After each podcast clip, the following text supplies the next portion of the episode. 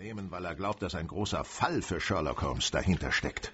Wenn Sie Ihre Post täglich bearbeiten würden, wäre der Stapel kleiner, Holmes. Soll ich mich auch noch täglich mit diesen Nichtigkeiten auseinandersetzen? Wie Sie meinen. Mir ist es ganz recht so, Holmes. Immerhin versetzt mich dieser Briefstapel in die glückliche Lage, die Times endlich vor Ihnen studieren zu können. Oh, was haben wir denn hier? Ich fürchte, ich muss Ihnen Ihre Freude rauben, Watson. Wie es aussieht, hat sich nämlich auch ein Brief für Sie in diesen Stapel verirrt. Äh, Ein Brief für mich? Na, ganz eindeutig. An Dr. John H. Watson, das sind Sie doch. Ja, zeigen Sie doch mal her. Bitteschön. Moment, äh, von wem kann denn der sein? Naja, zur Klärung dieser Frage verhilft meist eine Öffnung des Kuverts, mein lieber Watson. Ohne Zweifel. Danke, Holmes. Was würde ich nur ohne Sie machen? So. Robert Ferguson. Guter Gott, ist das lange her. Aus Ihren Worten schließe ich, dass Sie den Schreiber des Briefes kennen. Aber ja, Ferguson und ich haben früher zusammen Rugby gespielt. Big Bob Fergie haben wir ihn genannt. Ach, das kann doch nicht wahr sein. Sie haben Rugby gespielt, Watson? Natürlich, ich war Three Quarter in Richmond. Und kein schlechter, wie ich in aller Bescheidenheit hinzufügen möchte. Watson, Watson, Ihre Vergangenheit birgt Geheimnisse, denen ich eines Tages auf den Grund gehen muss. Aber jetzt sagen Sie mal, was möchte denn Mr. Ferguson von Ihnen?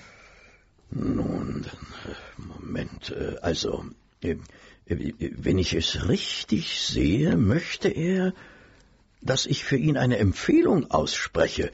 Und zwar bei Ihnen, Holmes. Oh, bloß das nicht. Also hier steht, ich wäre dir sehr dankbar, wenn du bei Mr. Sherlock Holmes ein gutes Wort für mich einlegen würdest.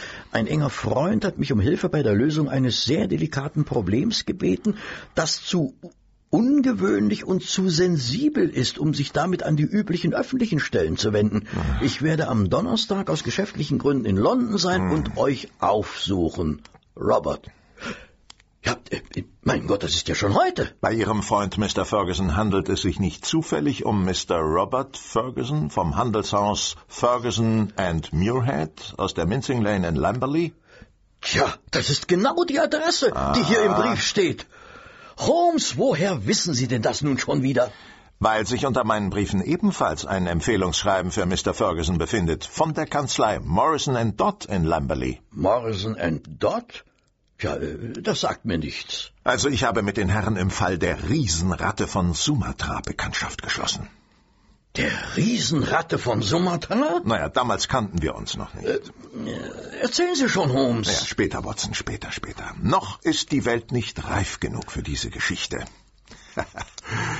also bleiben wir bei Ihrem Mr. Ferguson. Ich habe dieses Empfehlungsschreiben von Morrison and Dodd für einen Scherz gehalten. Aber wie es aussieht, hat Mr. Ferguson in der Tat ein ernstes Anliegen, wenn er sich die Mühe macht, sich gleich von zwei Seiten empfehlen zu lassen.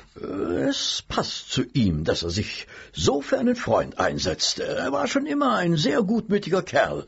Stark und aufbrausend wie ein Bulle, aber ein Herz wie ein Lamm. Und die Fantasie eines Kindes, wie mir scheint. Wie kommen Sie denn darauf? Durch das Schreiben von Morrison and Dodd. Also, hören Sie, Watson. Betrifft Vampire.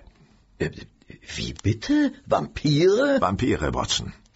Also, hören Sie.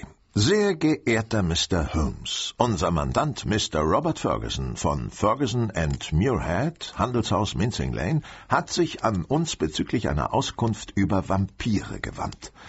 Wir sind der Auffassung, dass diese Frage nicht in unser Fach fällt und haben Mr. Ferguson deshalb an Sie verwiesen, da uns Ihre weitreichenden Spezialkenntnisse aus der zurückliegenden Zusammenarbeit wohl bekannt sind. Wir hoffen, dass Sie so freundlich sein werden, Mr. Ferguson zu beraten. Hochachtungsvoll Morrison and Dodd. Sagen Sie mal, Watson, hat sich Ihr Freund schon immer für solch kuriose Dinge wie Vampire interessiert, Watson? Ja, nicht im geringsten. Robert war immer ein sehr bodenständiger Mann. Ich kann mir das nicht erklären. Aber ich bin mir sicher, dass es für sein Interesse einen vernünftigen Grund geben muss. Hm, na gut, Watson. Wenn wir Ihrem Freund nicht unterstellen wollen, dass er dem Wahnsinn anheimgefallen ist, dann sollten wir uns auf sein Kommen vorbereiten und unser Wissen über Vampire ein wenig auffrischen, finden Sie nicht?